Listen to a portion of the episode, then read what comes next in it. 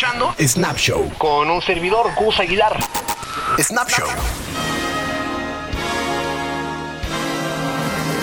Buongiorno, soy Gus Aguilar y todo lo que usted, Snapper, necesita saber de los premios Oscar lo conocerá en los próximos 5 minutos con 55 segundos. Así que agárrense, le damos fuego a este tema. ¡Vámonos! Si escuchan este snap en 2020, los Oscar llevan 92 años de existir de manera ininterrumpida. Ni la Segunda Guerra Mundial paró con esta premiación que nació en mayo de 1929. Como cualquier otro tipo de premios, los Oscar se crearon para mejorar la imagen de la industria del cine y fortalecerla. La primera ceremonia del Oscar solo duró 15 minutos y fue en una cena en el Hotel Roosevelt en Los Ángeles. La película Wings o Alas de William A. Wellman fue elegida como la primera mejor película de aquella lejana noche. Era una película muda ambientada en la Primera Guerra Mundial que mostraba los primeros combates aéreos de la historia del cine. Como dato curioso, durante muchos años se consideró como una película perdida, hasta que en 1992 se encontró una copia impresa en un archivo cinematográfico en París. Originalmente los Oscar no tenían nombre, la estatuilla fue diseñada por Cedric Gibbons, director artístico de los estudios MGM de aquel tiempo y esculpida por un sujeto llamado George Stanley, una figura humana con estilo Art Deco, fabricada en metal de Britania y chapada en oro de 24 quilates. En sus manos, la estatuilla sostiene una espada que reposa sobre un rollo de película tradicional. Mide poco más de 34 centímetros y pesa unos 4 kilos.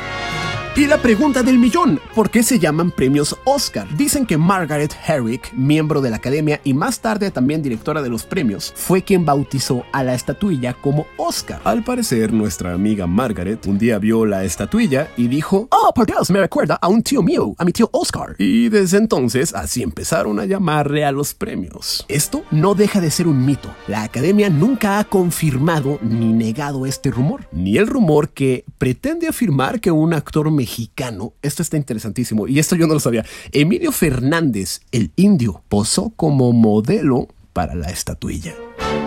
Sabemos que los Oscars son un premio político y de popularidad, pero ¿cómo pasa una película de estrenarse en el cine a estar nominada? Tomen nota, la película debe durar más de 40 minutos. Tiene que tener un formato de grabación específico y ser estrenada antes del 31 de diciembre del año anterior a los premios. Y una de las reglas más importantes, tiene que ser exhibida en algún cine comercial de Los Ángeles, por lo menos durante 7 días consecutivos, con 3 funciones diarias. Claro que hay ciertas excepciones en categorías como mejor película extranjera, por ejemplo. Después entran los miembros de la famosa Academia, la Academia de Artes y Ciencias Cinematográficas. Dicha institución cuenta con más de 9000 miembros, actores, directores, guionistas, fotógrafos y un montón de gente chida. Entonces, una vez que cierra el periodo de inscripción, a cada miembro le llega una hojita de películas por las que pueden votar. Y después son anunciadas las películas nominadas. Esto quiere decir que mientras más populares sean las películas, más personas de la academia la ven y así podrán votar por la tuya. Esta es la razón por la que muchos, muchos filmes año con año quedan completamente ignorados. Así son las cosas. Shit happens. And the Oscar goes to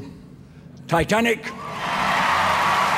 Titanic ha sido la película más nominada de la historia. Tuvo 14 nominaciones y ganó 11 premios. Eso la convierte en la película más premiada de la historia junto a Ben Hur y la tercera parte del Señor de los Anillos, que también se llevaron 11 Oscaritos.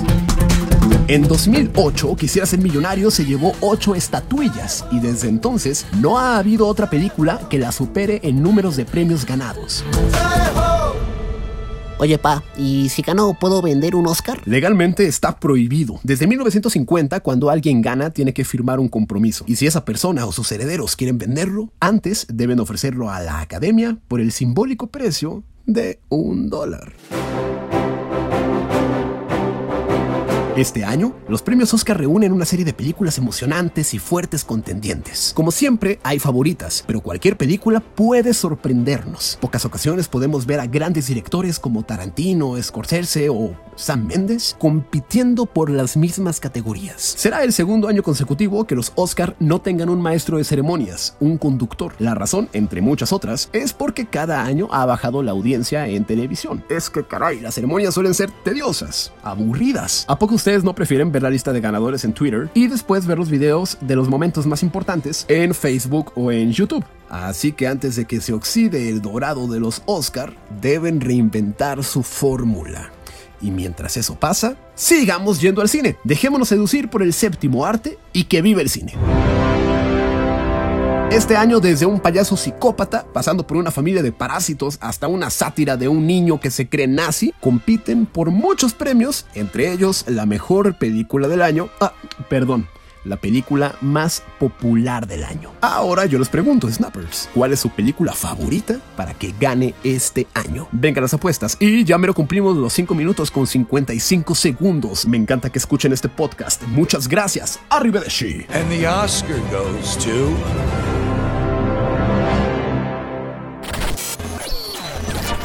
Snap Show. Con un servidor, Gus Aguilar.